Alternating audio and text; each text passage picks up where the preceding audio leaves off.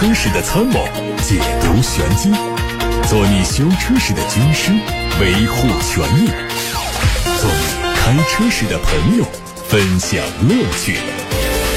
调频九二七，傍晚六点半，董涛说车，只和车友在一起。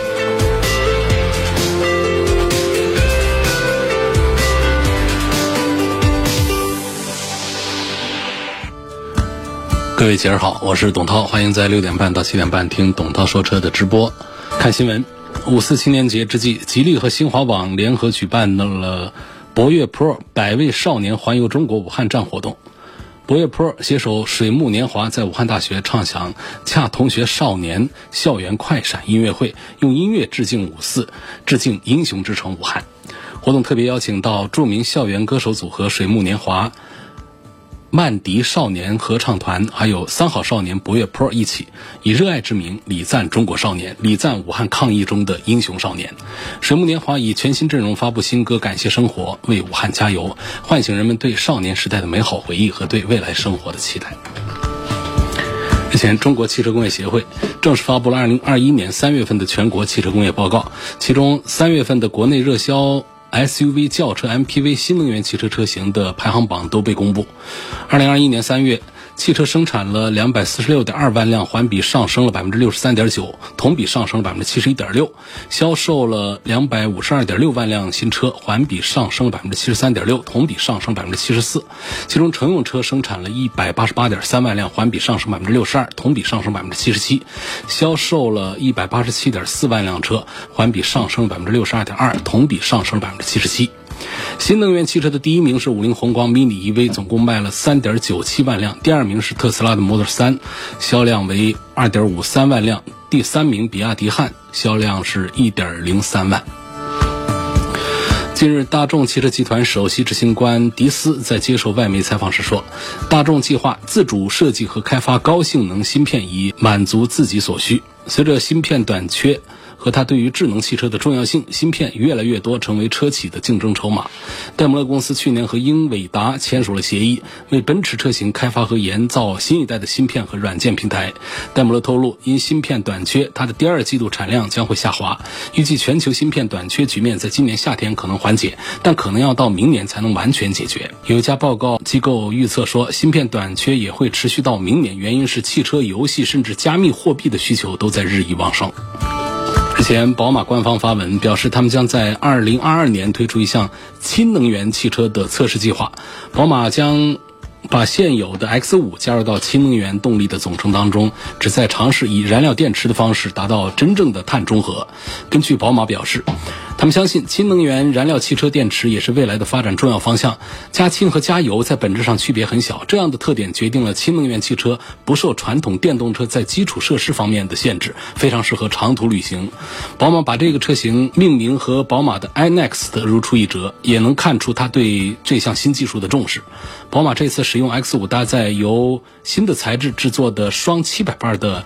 储氢罐可以储藏六公斤的氢气，后轴电机的最大功率为一百二十五千瓦，前轴使用的是和宝马 X 三同款的 eDrive 发动机，整车的系统功率达到了三百七十四匹马力。而氢能源的排放物其实只有水。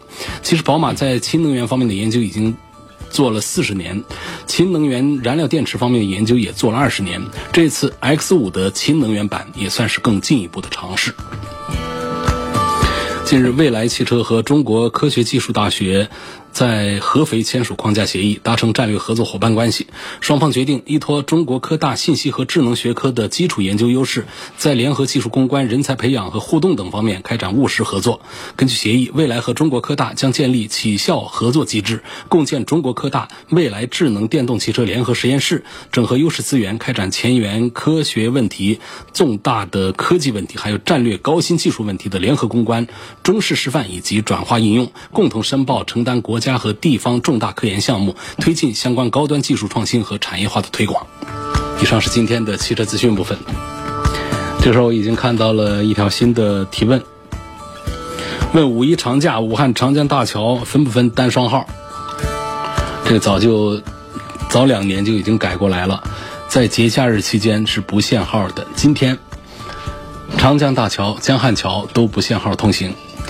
然后像隧道里头的九座以下通行政策是仍然没有变化，而且最高时速也不得超过每小时六十公里。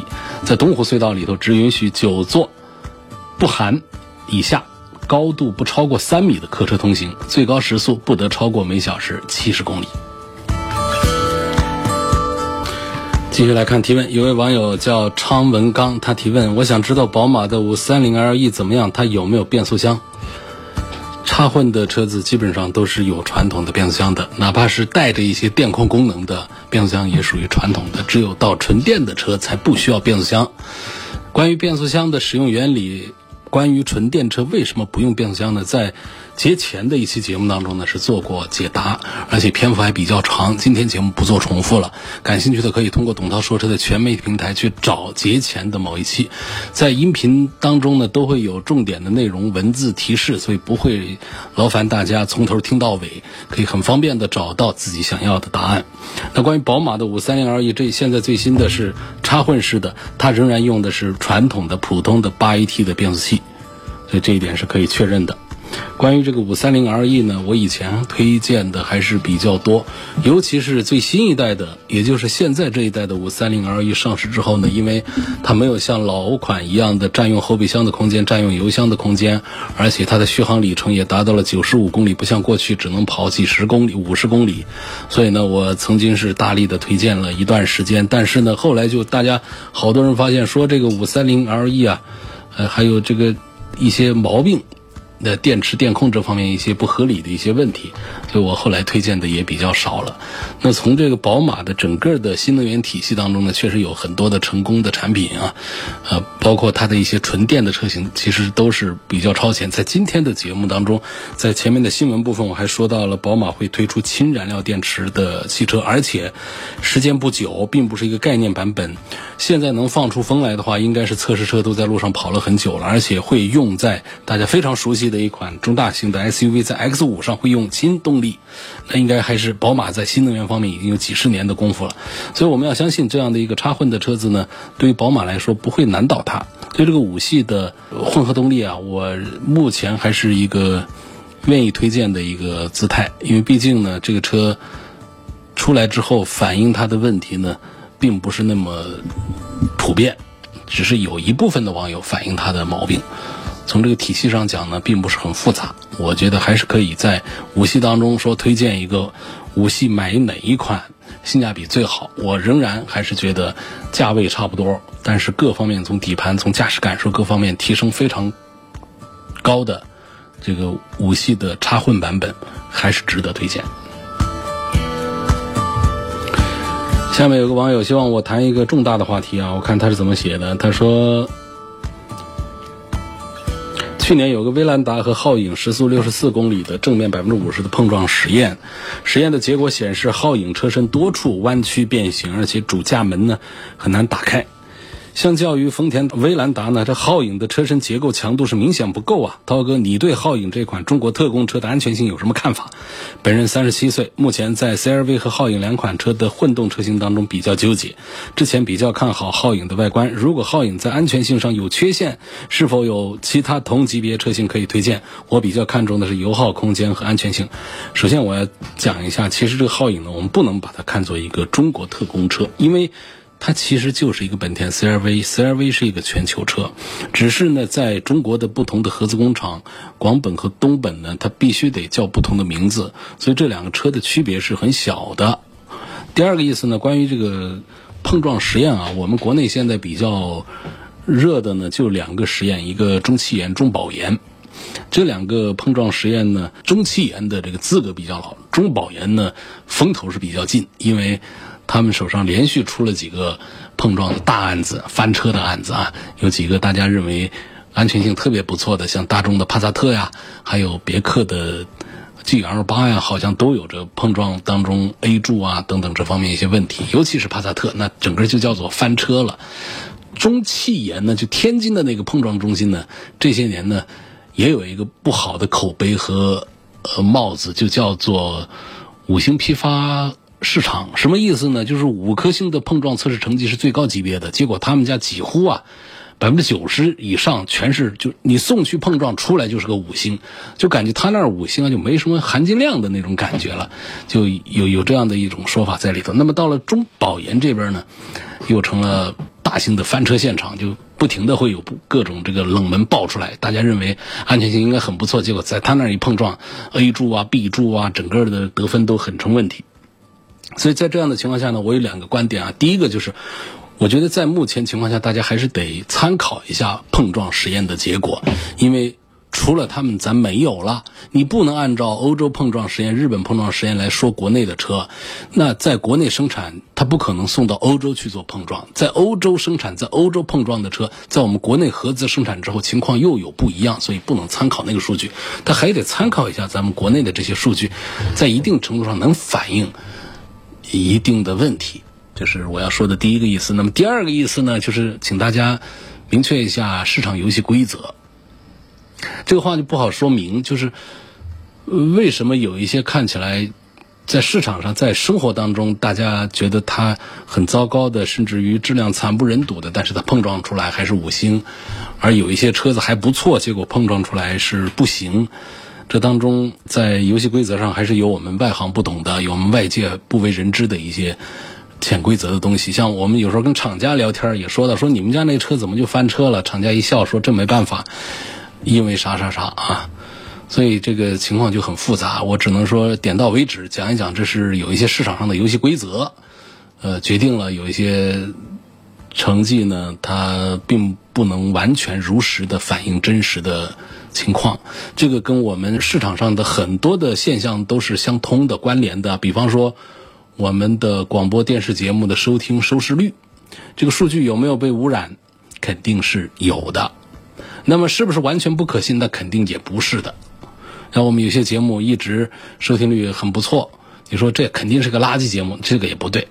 但是你说这些节目的收听率它就是那么准确的吗？它也不一定对。所以这个。游戏规则的一些问题啊，我们就只能说到这儿了。这关于这个碰撞实验呢，我只能说这么多。关于这个皓影这个车啊，我认为呢，从推荐的角度，我还是比较赞成的，因为它几乎就是一个 CRV。你要相信这一点，不管厂家多么的。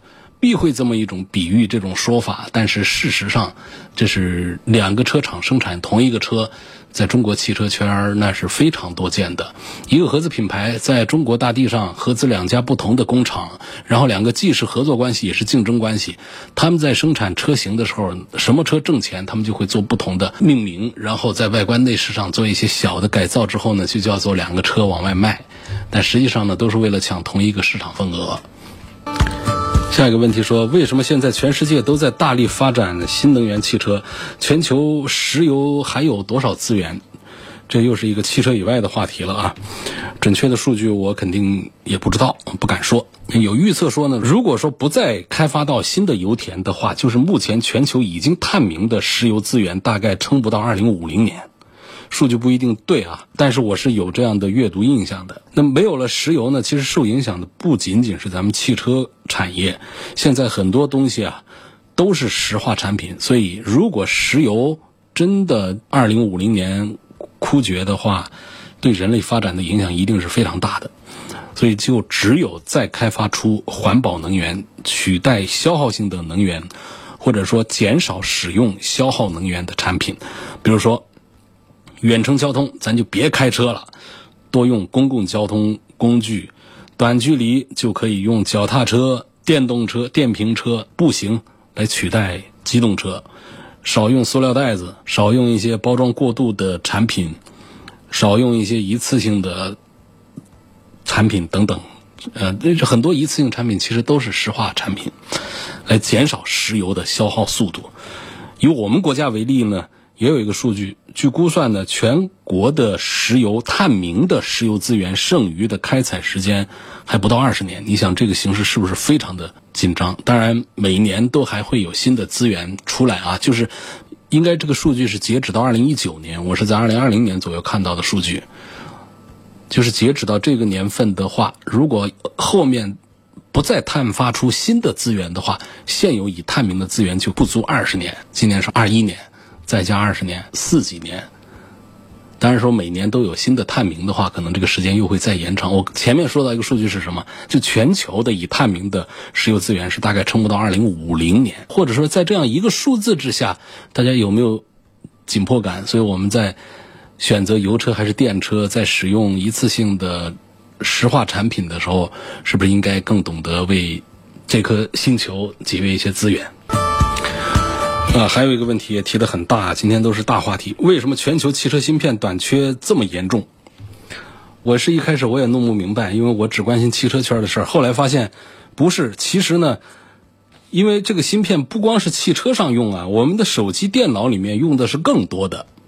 而从去年疫情发生到现在呢，导致更多的人居家办公，什么买手机啊、买笔记本电脑啊，这个方面是大幅度的增长。就市场对手机和电脑所使用的芯片的需求急剧的增加，那么半导体芯片公司干嘛吃的？挣钱的，他们纷纷的就把生产重心转向消费电子产品领域，就没空搭理你这汽车的事儿。你那汽车卖一百万，它那芯片出厂价，它也是那个钱。你汽车一一年能采购它多少芯片呢？而这个手机和电脑的制造厂商就不一样了，几千块钱一个电脑，一个手机。一年消耗的量就非常大，销量一大，它采购的芯片的总量它就它就大了。所以这些芯片的供应商呢，他就纷纷把生产重心转向了消费电子产品领域，可见是跟疫情导致更多的人居家办公、买手机、买电脑有关系。那么当去年下半年汽车制造商陆续的开始复工复产之后呢，这半导体芯片它就无法及时的提供充足的供应，就导致。延续到今年，越来越严重的汽车产业面临的困境。有位网友问：宝马 X 五现在值不值得买？如果相差十几万的话，等明年国产之后再买，是不是会更加的好？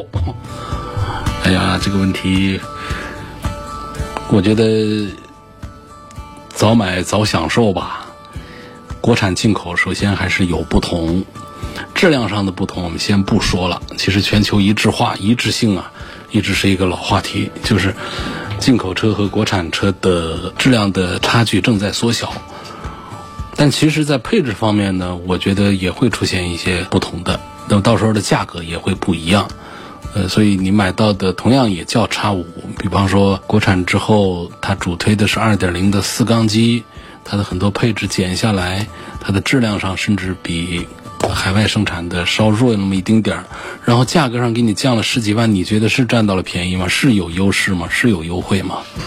不见得嘞。而且呢，按照一贯的，不管是豪华品牌还是非豪华品牌这种合资生产的经验啊，就是它不会让国产和进口车打架的。就像我们很多的。快销或者说服装品牌，他们有网销版本和电销版本一样的。你在店里看到的这些东西，你在网上买它没这个型号，包括家电就这样。那网销版呢，它有一个型号乱七八糟，你也记不住。然后说功能上有些区别，你你说我这网上是什么价钱？是五千块钱一台的空调，我再到店里去看看，说找那个型号你找不到的。网络版本就是网络版本，其实是一回事儿，它一定会做一些差异化，防止网销渠道来跟电销渠道相互打架竞争。同理，汽车这个事儿也讲究，你你像这个奥迪 A 六，它国产之后是个三厢的版本，你要买进口的 A 六，对不起了，那就是个旅行的版本了。那在宝马家的五系也这样啊，五系呢在国内呢主要是这个长轴为主，但是你要买进口，它就是个短轴的版本了。奔驰也这样，各大品牌都这样，非豪华品牌也这样做，它不会给你造成一个同样是一个叉五，同样是六缸的三点零 T 一样的配置啊，国产是一个价，进口是一个价，那从营销的角度，这这样的做法那是失败的，那是不成立的。所以我觉得，如果说是有这个预算想买一台。绝大多数人都认为很不错的、很棒的叉五的话呢，就是现在的这个进口的叉五，实际上价格优势还比较大，相对前几年来说呢，优势还扩大了。那你要等二零二二年的五月份在沈阳华晨宝马工厂投产，而且产量目标是非常大，年计划生产量是超过了十二万台，这是个什么数字呢？这数字听起来又好又不好，就是这样的量大，它的好处在于它的成本会更低，生产量越大。它的零部件的采购成本会越低，那么我们消费者得到实惠会越大。那同样呢，也会有一个问题，就是这样的量大了之后，这车啊在街上啊越来越多见，它也不吃香了。所以你现在花六七十万买一个进口的叉五，在街上呢还算是不错的一个车。到时候便宜个十几万、五十几万，满大街都是，那不算一个好消息。那么十二万台的年计划生产量是个什么概念啊？就很多汽车公司一年所有车型的销量总和还到不了这个数，所以这是很大的一个数字。宝马叉五将来在华晨宝马工厂、沈阳工厂，单车的年计划就是十二万台，那是准备大干一场，所以可见它价格肯定会下来。说下来十几万块钱，那几样重要的配置他都给你拿掉的话，你觉得我们买国产还占到了便宜吗？不一定。所以我认为早买早享受啊，我不是太赞成说你要等到二零二二年的五月份去。还有一位赵女士，她希望董涛在今天的节目中分析一下奥迪 A 六 Allroad 的特点。自己的第一台车是奥迪，觉得奥迪车操控性还不错，喜欢自驾游，拿不定主意，希望听一下意见。我首先觉得呢，就是买奥迪 A 六 Allroad 的车友跟买奥迪 A 六的车友应该不是一波车友啊。买个 Allroad 呢，预算得奔着七十万去啊，选装一点东西之后啊，六十几万去了，就优惠完了之后。但是我们买一个普通版的 A 六的话，实际上是一个，呃，这个三四十万、四十万的一个车了，所以这是第一个。第二个呢，就是它本身身上的魅力来自于两点啊。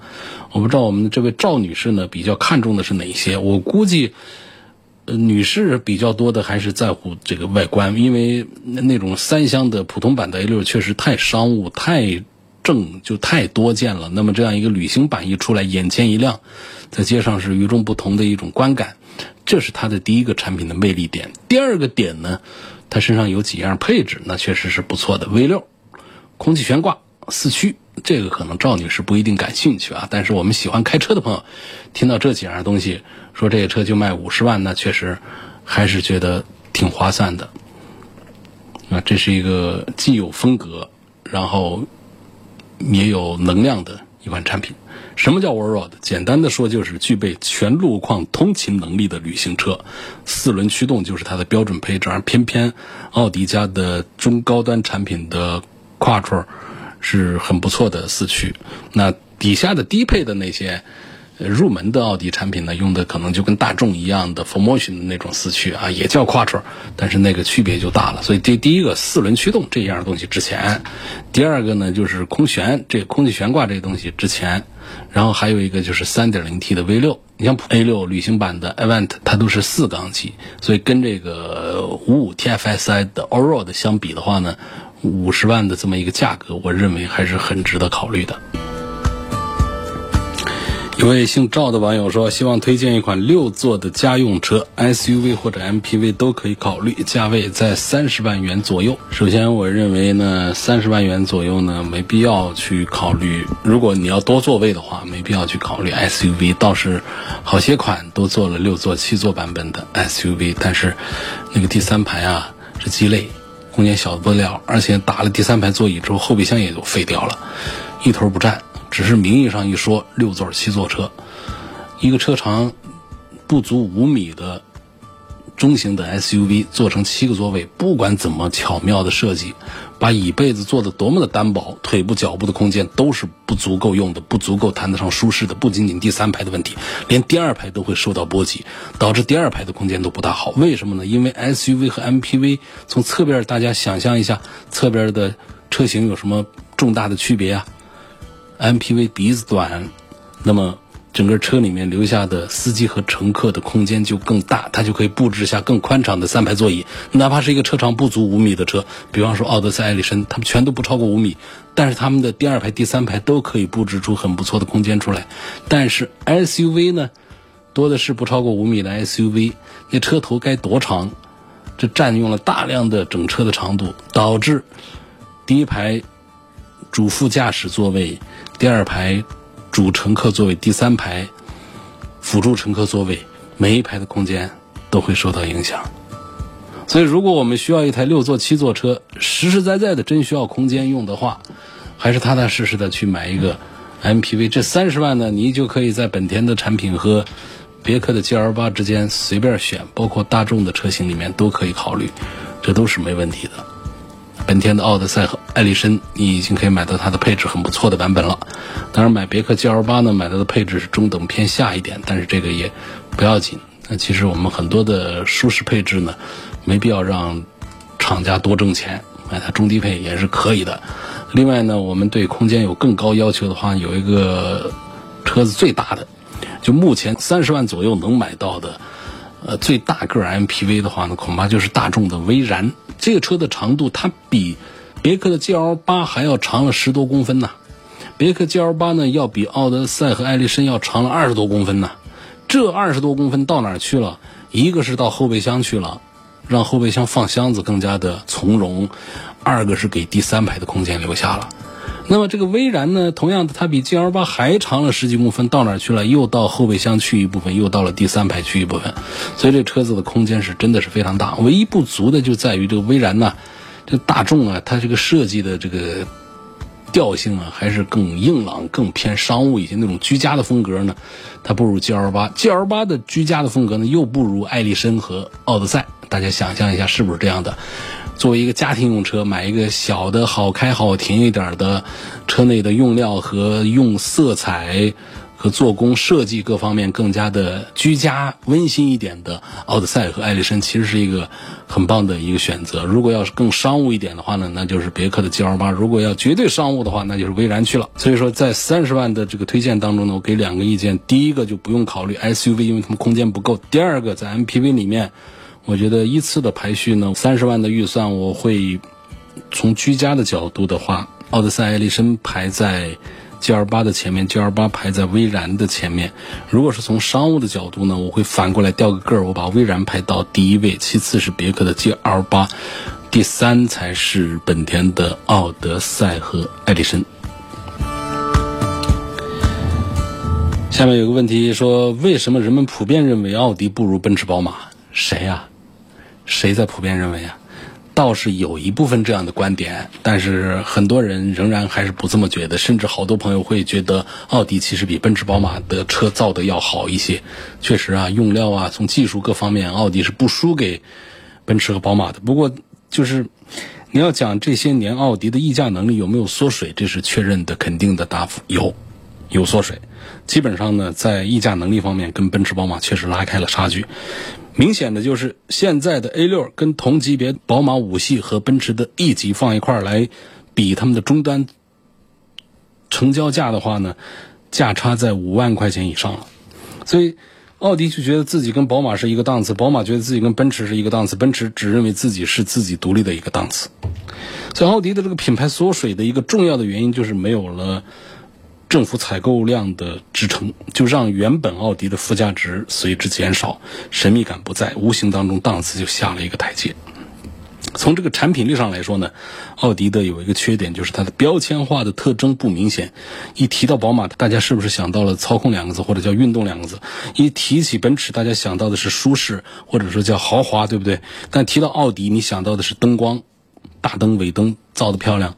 想到科技，科技东西它其实是不好客观的来说的，很多是来自于主观的。因为常见的那些科技配置，大家各家都有，都差不多。你你有我无，呃，但是我也有，我比你强的，所以也基本上打个平手。所以确实就不知道怎么形容说奥迪是什么，就是比较中庸一点的那种感觉，特色不突出。作为一个豪华车，它没有自己的突出特色，这是非常危险的一件事儿。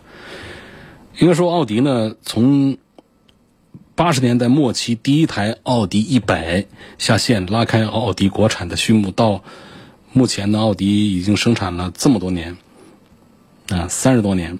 那宝马呢，国产时间是二零零四年，奔驰的国产时间再晚一年，二零零五年。那奔驰、宝马国产时间呢，就是在这十五六年的一个时间。奥迪在国内已经生产了这么长的一个时间，那奔驰和宝马都有这个原装进口。